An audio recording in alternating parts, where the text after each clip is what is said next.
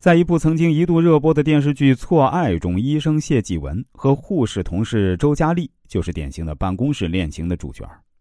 他们的背叛刺激了谢继文的妻子张梅，他在愤怒之下刺伤了周佳丽，自己也因此入狱。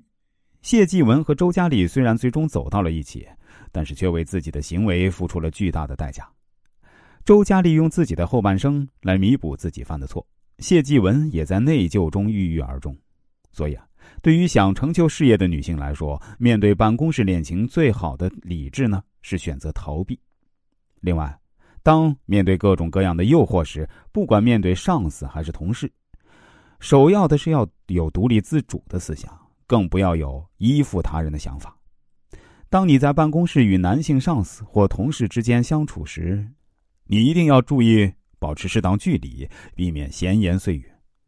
与男上司与同事保持正常的空间距离，在人际交往中，空间距离的不同会产生不同的心理效应。正常的人际交往中要保持一定的空间距离，办公室工作也一样。只有保持一定的空间距离，你才能和上司及同事相处得宜，正常开展工作。还有就是不要单独与男士上司在一起，如果没必要，最好不要和男上司单独在办公室谈工作。独立的办公室给外人的印象呢，是具有私人空间的地方。如果上司与你谈工作上的事儿啊，你在进办公室之前啊，能和自己一位同事一起前往。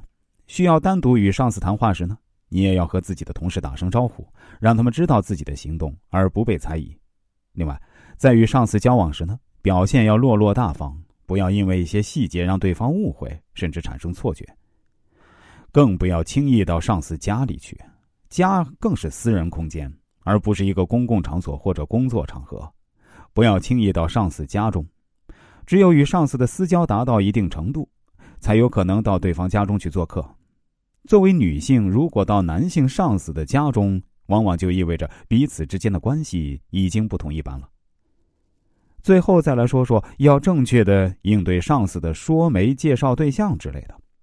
工作卖力、业绩突出的你，深得上司的欣赏，他会非常关心你的终身大事。当上司要向你介绍一门亲事或者谈论相关话题时，你如果一口拒绝，将会影响你与上司的关系。